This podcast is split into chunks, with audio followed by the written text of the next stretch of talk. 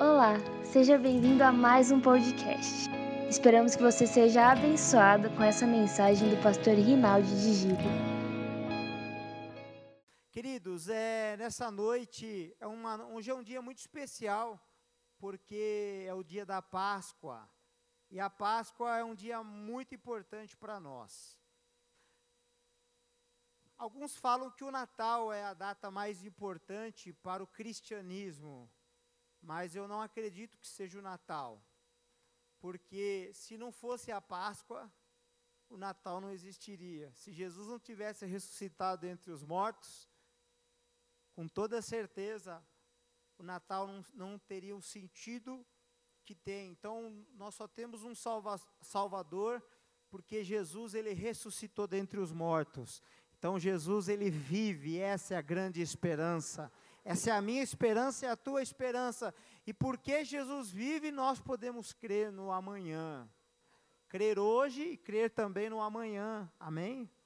Nós podemos crer que Deus ele pode fazer infinitamente mais daquilo que eu, que eu acredito, daquilo que eu penso. Quando falhar a minha capacidade de entender que a minha vida pode melhorar, eu olho para as Escrituras e vejo que o meu Jesus ressuscitou dentre os mortos. E Ele está vivo. E é por isso que eu estou aqui nessa noite para profetizar na sua vida. Porque as profecias acontecem. Amém? É, a, todo culto nós vamos compartilhar um pouquinho sobre o propósito agora da nossa igreja e aquilo que nós sonhamos como igreja, como queremos ser como igreja. Nós queremos ser aqui nessa igreja uma comunidade profética, uma comunidade aonde todos possam profetizar. Amém, querido? Deixa eu fazer uma pergunta aqui. Quantos aqui são batizados do Espírito Santo, falam em línguas estranhas? Levanta a mão. Olha só, muita gente levantou a mão. Agora eu quero fazer outra pergunta. Quantos aqui profetizam? São profetas de Deus? Levanta a mão. Olha só, caiu, caiu signific, significativamente a quantidade de pessoas que são batizadas no Espírito Santo, falam em línguas estranhas e muito poucas pessoas profetizam. Qual que é a importância disso? É que Deus, ele dá os dons à igreja. E muitas vezes nós não profetizamos porque nós não aprendemos sobre os dons proféticos, o ofício profético da igreja. Você quer ver uma coisa? As crianças, elas não têm pecado. Elas são puras e elas são simples. E quando uma criança ela fala uma coisa que às vezes assusta, o que, que, é a primeira coisa que o pai e a mãe fala para ela? Qual que é? O que, que ela fala? Ele fala assim: menino, tire isso da sua cabeça, para de inventar coisa. Só que a grande verdade é que às vezes a criança ela está sendo usada por Deus para ver para ouvir e com uma sensibilidade do mundo sobrenatural, ela tem uma sensibilidade maior e simplesmente as crianças são coibidas. Então, nós queremos aqui que a nossa igreja ela cresça num ambiente profético, amém? E que desde cedo nossas crianças sejam também profetas, profetizas e se movam no sobrenatural do Senhor, amém? A minha filha, Júlia, tem 12 anos. Um dia ela chegou para mim ano passado e falou assim: Papai, o senhor tem duas coisas que o senhor está fazendo que vai dar certo. E ela não estava falando é, como você gostaria de ouvir, eis que te digo, varão valoroso. Não, estava dizendo, ela estava, é profecia pura. Estava profetizando. Ela disse assim: Papai, duas coisas o senhor está fazendo que vai dar certo. Uma coisa com criança e uma coisa com hospital. Agora, a coisa que ela estava dizendo para mim que ia dar certo era chamar projeto de lei. É uma lei que ia vigorar na cidade de São Paulo. Uau! É forte. Quantos querem viver o, o profético, o sobrenatural na, na, sua vida? Levanta a sua mão. Quantos querem é, consultar a Deus e Deus liberar para a sua vida e para a sua família algo que vai mudar o destino da sua família. Levanta a sua mão. Todo mundo quer, porque nós nascemos para viver o sobrenatural. Irmão, você tem que sair do barco. Você tem que, para você andar sobre as águas e você viver o sobrenatural, você tem que sair do barco. O duro é você sair do barco, né? Não é fácil você sair do barco, porque, primeiro, o conforto, o comodismo, o medo de você se arriscar e andar sobre as águas. Eu já vi muita gente falar mal de Pedro, mas Pedro foi o primeiro homem que andou sobre as águas. Pedro foi o primeiro, mas aqui vai ter muita gente que vai andar sobre as águas. Muita gente vai andar sobre as águas, vai se mover no sobrenatural. Aí a minha filha falou: Papai, tem duas coisas que você está fazendo, vai dar certo. E eu estava com um projeto de lei que é, dava tratamento preferencial aos, aos portadores do espectro autista. E eu vi essa lei fracassar. Eu vi sendo aprovado em muitas cidades, mas em São Paulo não consegui. Mas eu sou teimoso, eu sou brasileiro, eu não desisto, eu amo meu país e eu já entrei com a lei de novo. Nós vamos aprovar essa lei para ajudar, porque uma mãe de um autista, ela sofre muito, não é? Uma mãe de um autista, às vezes ela tem a vida dela todinha de doação por causa de um filho autista. Mas na virada do ano, o prefeito João Dória, é, ele sancionou uma lei de minha autoria que proíbe a venda de narguile para menores de 18 anos. Aí a, a Júlia profetizou que uma, uma tinha a ver com criança. Menores de idade, que são crianças, elas não podem comprar narguile na cidade de São Paulo. Então a primeira profecia dela se cumpriu na minha vida. E a segunda ela falou assim, papai, tem alguma coisa que o senhor trabalha com o hospital, que vai dar, o senhor está fazendo com o hospital. E eu falei, puxa vida, eu achei que era o de autista, eu achei que nós temos outros projetos de lei, mas nós conseguimos aprovar também a saúde humanizada, que é a PET terapia, que é a visitação de pets em hospitais aos seus donos, mediante, é claro, com autorização do médico, a higienização do pet, a vacinação do pet. E aí o prefeito sancionou essa lei também. E eu disse assim: puxa, o quanto é importante nós vivemos em uma comunidade profética.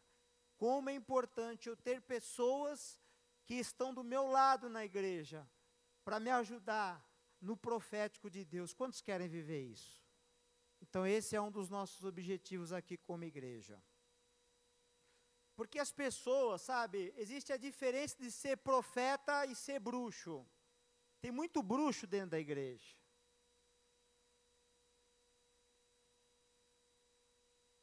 Pastor, como você fala um negócio desse dentro da igreja? Bruxo é aquele que quer trazer juízo, sendo que Deus não quer manifestar o juízo. Porque nós estamos vivendo na dispensação da graça. Haverá um dia do juízo, sim. Mas nós estamos vivendo no tempo da graça. E no tempo da graça, meu irmão, não se fala em juízo. Se fala em colheita, mas não em juízo. Uma lei, um princípio espiritual, que é o princípio da semeadura e da colheita.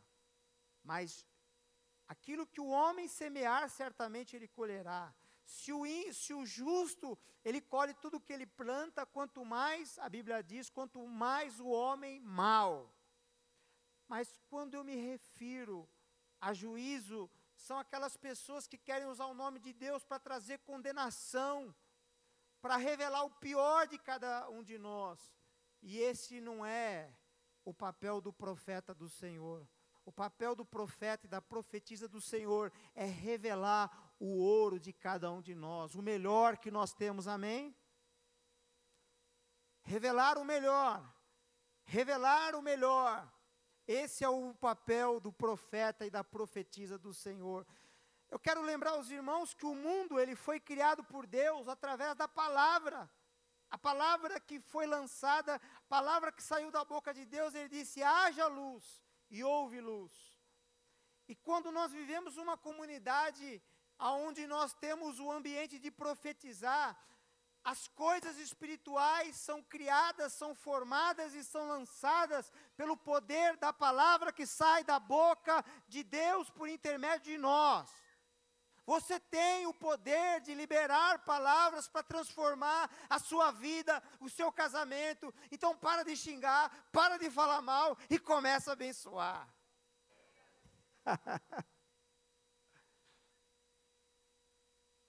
Mas ninguém riu? Para de xingar o marido. Às vezes você xinga até ele com razão. você reclama até com razão, mas você já parou como seria melhor para pensar, em vez de você reclamar, xingar, você começar a profetizar mudança na sua vida. Você olhar para as trevas e falar, haja luz. Você olhar para o marido e falar assim, haja dom de trabalhar em nome de Jesus. Seja um homem liberto você já, você já viu o poder que você tem de liberar as palavras que pode transformar o coração das pessoas? Amém? Só que nós, nós temos uma cultura no mundo que é mais fácil a gente falar mal. É? é mais fácil a gente falar mal. Então, o ambiente profético é esse, aonde Deus pode usar qualquer um de nós para liberar algo do, algo do Senhor. E quando eu entro no profético, ele se refere ao futuro. Então eu estou no presente, eu entro na eternidade, no tempo kairos de Deus. Eu dou um passo na eternidade, eu dou um passo, é, e aí eu revelo através daquilo que eu estou sendo ministrando da parte do Espírito, eu consigo lançar e eu consigo mudar o cenário daquilo que eu estou vivendo. Eu estive pregando essa semana, ontem, em Brasília, e Deus deu uma experiência muito, muito linda no, no, no aeroporto. Eu estava na fila do check-in e o Espírito de Deus falou para mim que ele queria curar alguém do ouvido esquerdo, que o ouvido esquerdo estava entupido. Isso foi na sexta. E na sexta eu fui pregar. E quando eu estava pregando, eu falei assim: olha só quantas horas antes eu tive a palavra de conhecimento, a revelação daquilo que Deus queria fazer.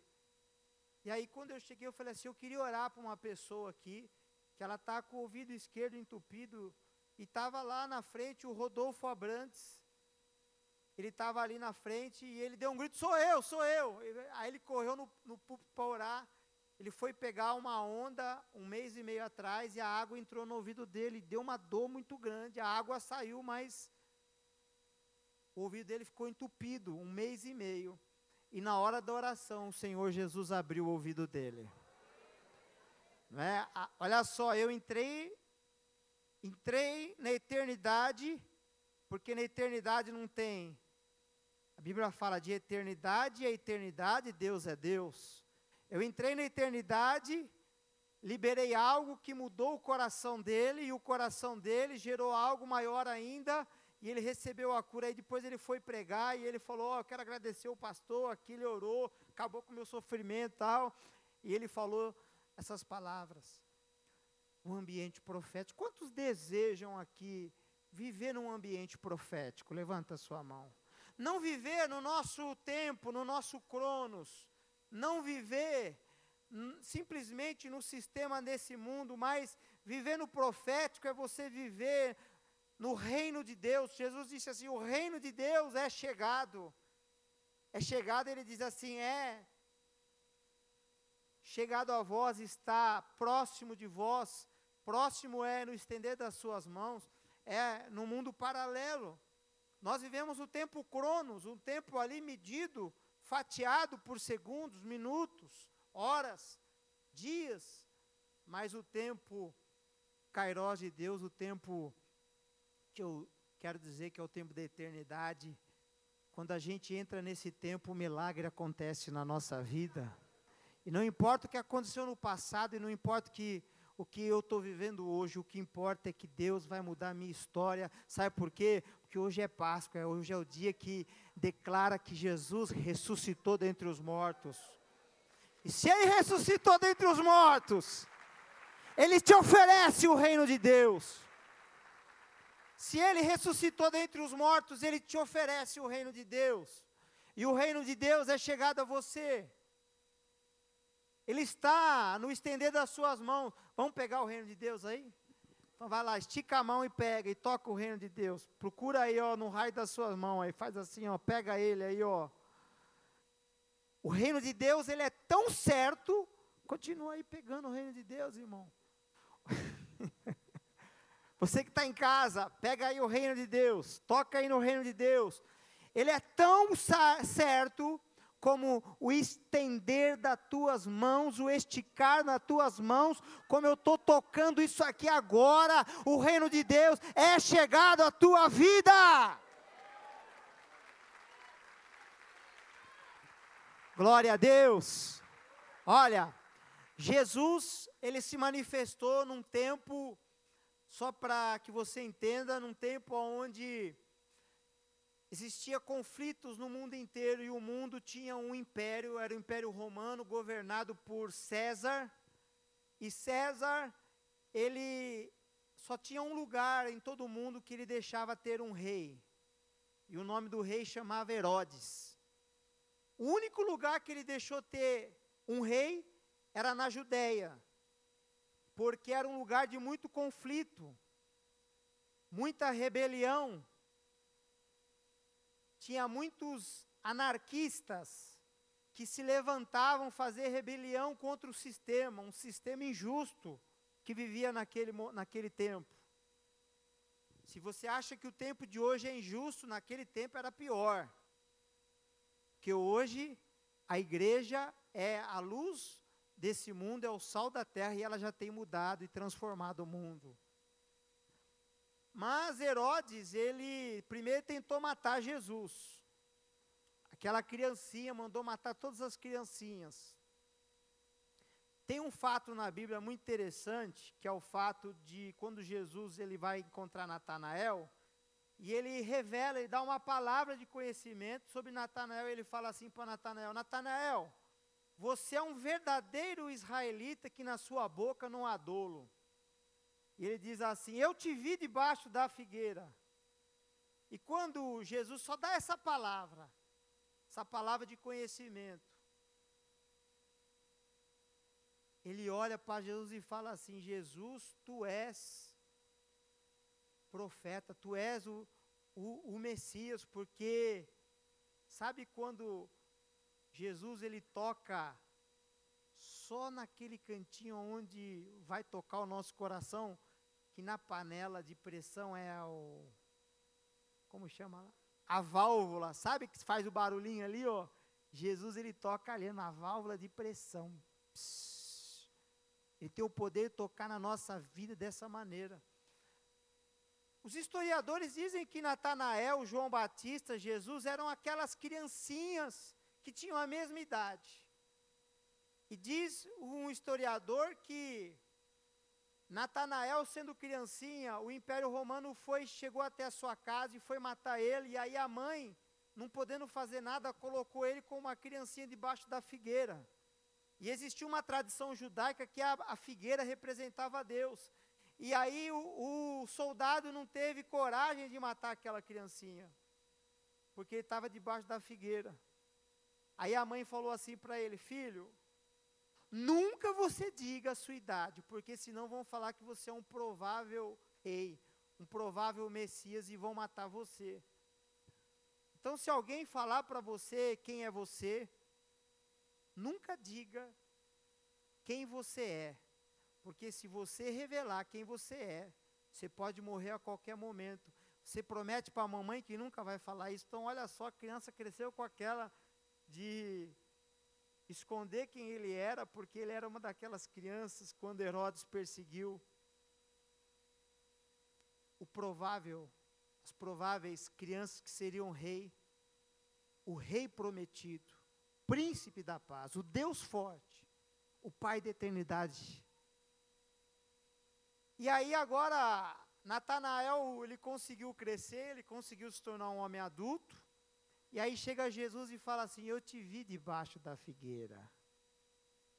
Mamãe falou para você não falar nada para ninguém, mas eu vi você debaixo da figueira. Ele falou: Jesus sabe o meu segredo. Para ele eu não tenho que esconder nada. Para ele eu não preciso esconder nada, porque ele sabe da minha vida. Ele me viu lá debaixo da figueira, quando eu era uma criancinha. E aí ele se abriu para Jesus, amém, querido? Quando Jesus toca você, você tem que se abrir para Ele. Por isso que diz a palavra: ao ouvires a voz do Senhor, não endureçai o vosso coração. Você não pode ter um coração duro, mas o teu coração tem que ser aberto, tem que ser um coração liberal, tem que ser um coração para querer experimentar, porque nem olhos viram, nem ouvidos ouviram, e nem subiu ao coração do homem aquilo que Deus tem preparado para você e para a tua família. Você sabe o que tem dentro de você, irmão? Você já ouviu falar do DNA? Se você esticar o seu DNA, ele vai até, o, até a lua e volta 70 vezes. Tudo isso está dentro de você. Por isso que a obra que Deus tem para fazer na tua vida já está dentro de você. Ele quer só desatar. Deus quer virar chave hoje na sua vida. Ele quer dar ignição na sua vida. Quem recebe essa palavra em nome de Jesus? Os dois discípulos amados, Pedro e João, foram interpelados por Maria. Olha, aconteceu um problema aqui. Eu fui de manhã cedo no sepulcro. E eu cheguei no sepulcro, a pedra rolou, foi removida do lugar. E eu entrei lá dentro, eu não vi Jesus, alguém levou o Senhor Jesus. No, no outro evangelho diz assim: Jesus ou melhor, Maria ele encontra um homem, o lugar diz que tinha uma cisterna, tinha um jardim, né, tinha um túmulo, e ele diz assim para para o homem que ele vê que era Jesus, ele fala assim: Olha, o senhor é o jardineiro aqui do, do lugar, me fala onde levaram meu Senhor. E ela não estava, eh, ela não estava conseguindo ver onde que aquele ali era Jesus, ela só lembrava de Jesus martirizado, ela só, só lembrava de Jesus sofrendo. E aí ele diz assim: Maria, Jesus chama pelo nome, viu?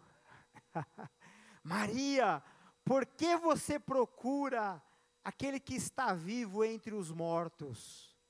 E aí ela teve a, a, a visão espiritual de que Jesus era Jesus e Jesus tinha ressuscitado dentre os mortos.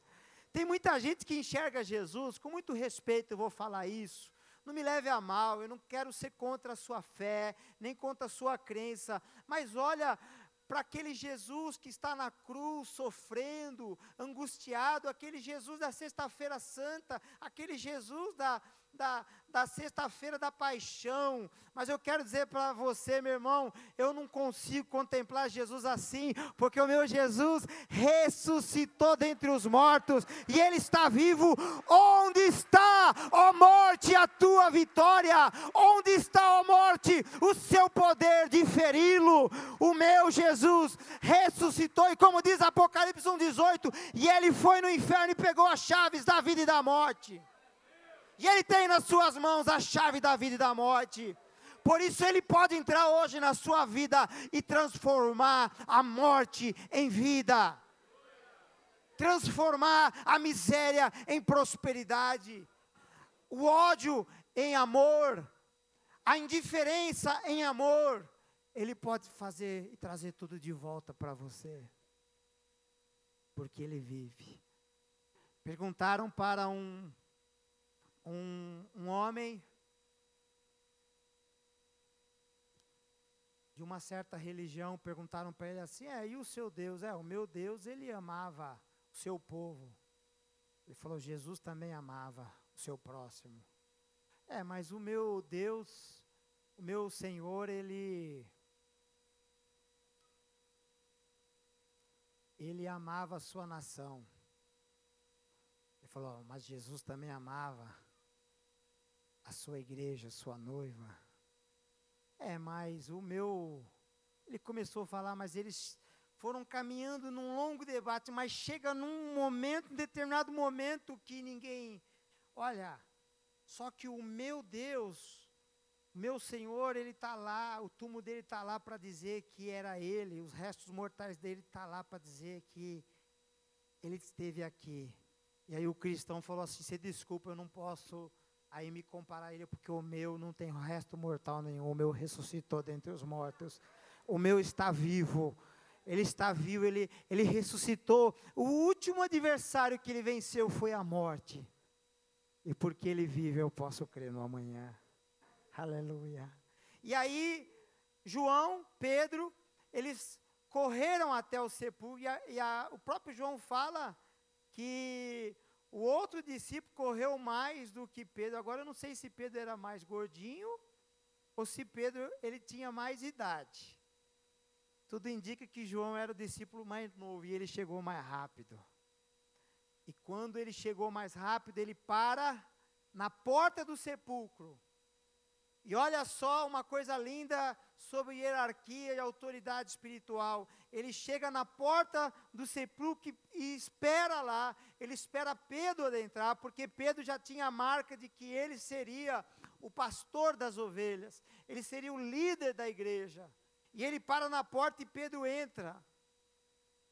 Isso chama o que? Honra, respeito.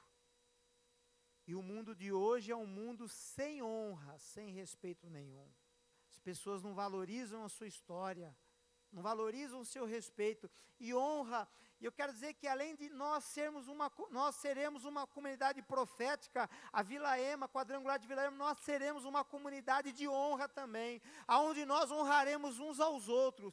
O menor vai honrar o maior, o maior vai honrar o menor, porque a honra vem de Deus e é a via que Deus criou para pavimentar as suas bênçãos, as suas bênçãos no meio do povo. Porque nós somos um corpo em Cristo Jesus. O coração não pode desonrar o estômago. O estômago não pode desonrar a vesícula, a vesícula não pode desonrar o pâncreas, o pâncreas não pode desonrar o intestino. E o corpo, os olhos não podem desonrar a unha do pé, porque a unha do pé quando encrava, meu irmão. Faz todo o corpo mancar. Todos são importantes. Então João para na porta e deixa Pedro entrar. E quando Pedro ele entra, ele vê o véu que cobria Jesus jogado num canto, mas o véu que ficava sobre o seu rosto estava dobrado e estava colocado num lugar especial. E existe um costume oriental que quando as pessoas vão comer, elas elas desarrumam o seu guardanapo. E elas comem e elas terminam, elas põem o, o guardanapo desarrumado sobre a mesa, dizendo assim: Eu terminei. Mas com Jesus não, ele deixou o guardanapo dobrado porque ele falou assim: Eu vou ali e já volto, eu voltarei. A obra não está terminada, a obra não está consumada, a obra não está consumada. Jesus prometeu que viria, ele veio, prometeu que morreria, ele morreu, ele prometeu que ressuscitaria, ressuscitou, e agora ele não terminou a obra, ele disse: Eu voltarei. Quem aqui aguarda a vinda do Senhor Jesus? Jesus está para voltar. E aí ele viu aquele cenário, e eu quero que a igreja, para mim finalizar essa mensagem, eu quero que a igreja entenda que existem pessoas que elas têm uma capacidade, e eu quero aqui tirar o chapéu para as mulheres, porque as mulheres elas são mais sensíveis à voz de Deus. Desculpe que eu vou falar. Mas quando Maria ouviu a voz de Jesus, ela reconheceu que aquele era o Messias, era o Senhor dela.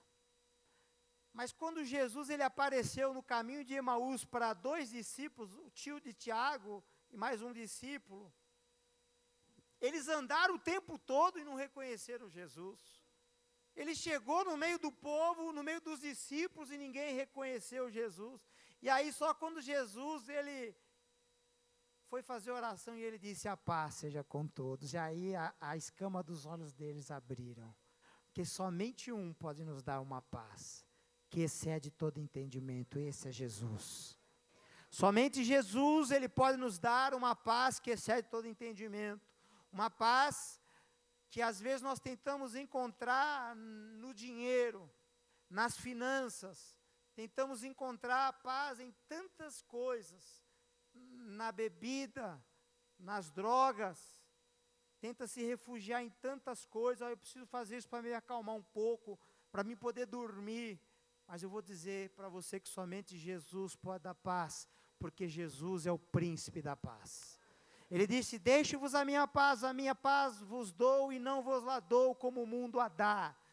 O mundo dá uma paz, uma sensação de paz muito passageiro, mas a paz que Jesus nos dá excede todo entendimento. Ela é duradoura. Ela é uma paz que nos leva até a eternidade. Nós sabemos que se morrermos, morreremos com Cristo e viveremos com Ele eternamente. Os discípulos não, não conseguiram ter a, o entendimento de que Jesus estava vivo. Eu vi muitas pessoas hoje mandando mensagem, talvez por ser uma, uma data pagã também, uma data que foi absorvida pelo comércio e se transformou em venda de ovo de Páscoa, de chocolate, até gostoso comer ovo de Páscoa. Quem ganhou ovo de Páscoa aqui? Levanta a mão. Quem deu ovo de Páscoa? Irmão, não tem medo não, pode levantar a mão. Não vou falar mal de você, porque eu também gosto de comer chocolate. Mas a Páscoa, ela tem um significado muito maior. O significado da Páscoa é justificação, é redenção, é transformação. Para todo aquele que invocar o nome do Senhor será salvo. O Evangelho não é para intelectuais. O Evangelho não é para pessoas simples, incultas. O Evangelho, ele é para corações sedentos corações desejosos por conhecer o seu Criador, corações que desejam mais de Deus. E aí, quando você abre, você descobre o tamanho, o amor de Deus. Ele é aquele Deus que deixa as 99 e vai atrás daquela ovelha que está perdida. Ele é aquele que larga tudo, o seu bairro, sua nação, seu país e, e transpõe as fronteiras da Judéia e vai para Samaria. Chega em Samaria, ele vai encontrar com uma mulher samaritana, uma mulher que estava tentando ser feliz, casou várias vezes, cinco maridos ela viveu e o que ela estava não era dela. E Jesus ele transpõe, dá uma palavra de conhecimento para ela e fala para ela: Você teve cinco maridos? E ela fala: Ué, isso é, isso é profeta. E ela começa a se abrir. Uma conversa, Jesus nos ensina como fazer o evangelismo perfeito e como tocar o coração das pessoas.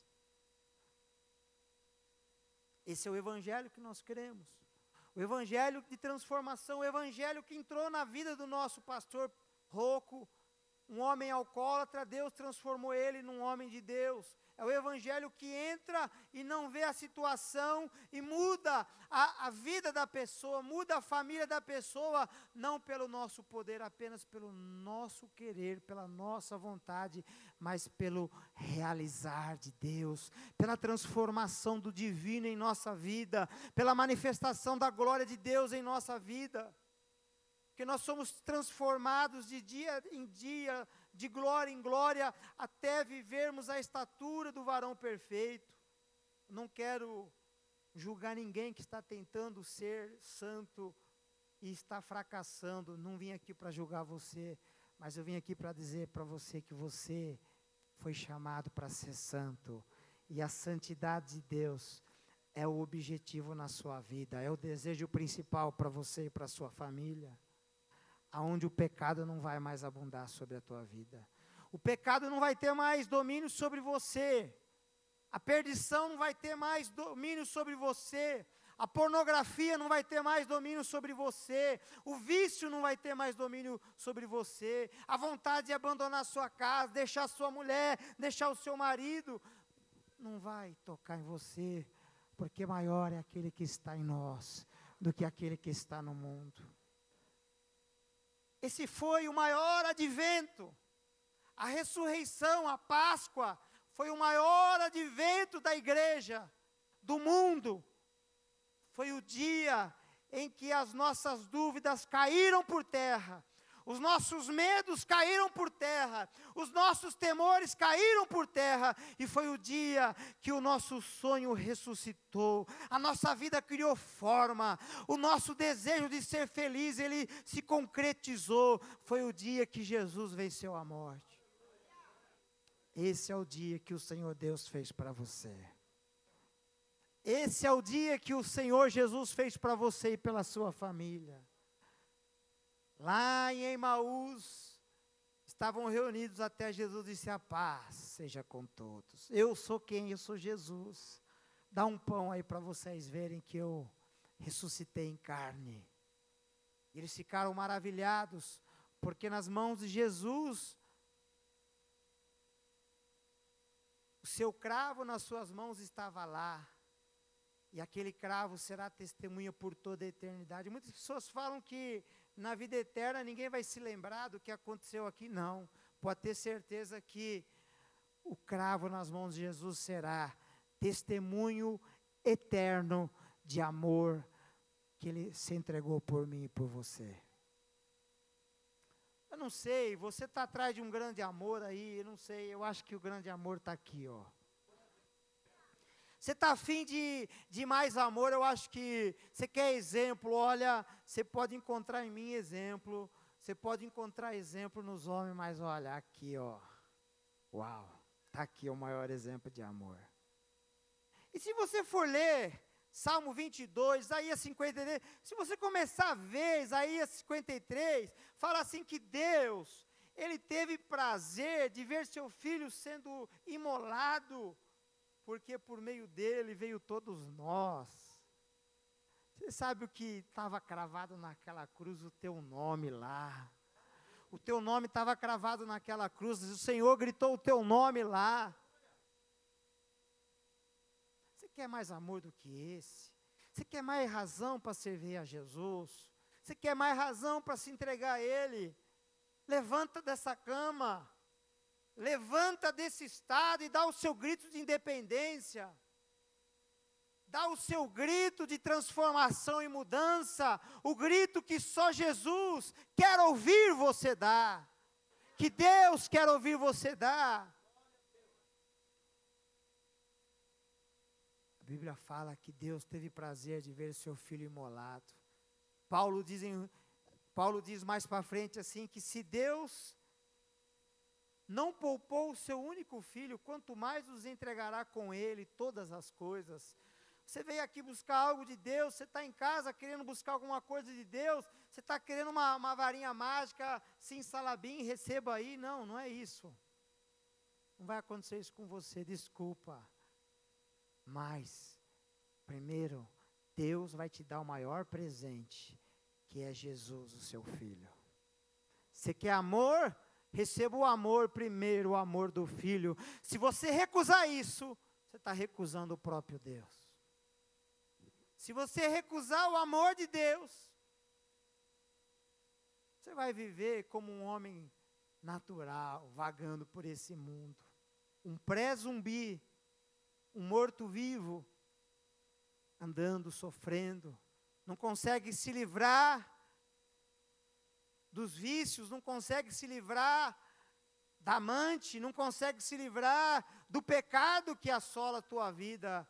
Mas Deus não quer que você seja um, um, um crente, um homem natural. Deus idealizou você se tornar um homem espiritual. Só que existe também o homem carnal. O homem carnal é aquele que um dia conheceu Jesus, mas não vive pelo reino de Deus aquele que não desfruta das bem-aventuranças do reino de Deus, é aquele que continua vivendo uma vida de pecado e, e, dentro da igreja. Então existe o homem natural, que é aquele que não conhece a Deus, existe o homem carnal, é aquele que já conheceu a Deus e não segue os seus mandamentos, é o famoso ouvinte e não praticante, e existe o homem espiritual, é aquele que não senta na roda dos escarnecedores, mas é aquele que foi preparado preparado por Deus um lugar, sentar nas regiões celestiais com Cristo Jesus. Esse é o homem espiritual. Foi para isso que Deus te chamou. Por isso que essa chave vai virar na sua vida hoje. Por isso que Deus vai virar a chave na sua vida. Existem tantas coisas para Deus fazer aqui hoje. Deus quer dar muitos dons para a igreja. Ele quer dar o dom de misericórdia, o dom de socorro, para as pessoas ajudarem mais as pessoas que precisam. Ele quer dar o dom de governo para as pessoas liderarem, porque esse mundo precisa de liderança. Ele quer prosperar, ele quer dar o dom de adquirir riquezas para você prosperar e financiar o avanço do reino de Deus.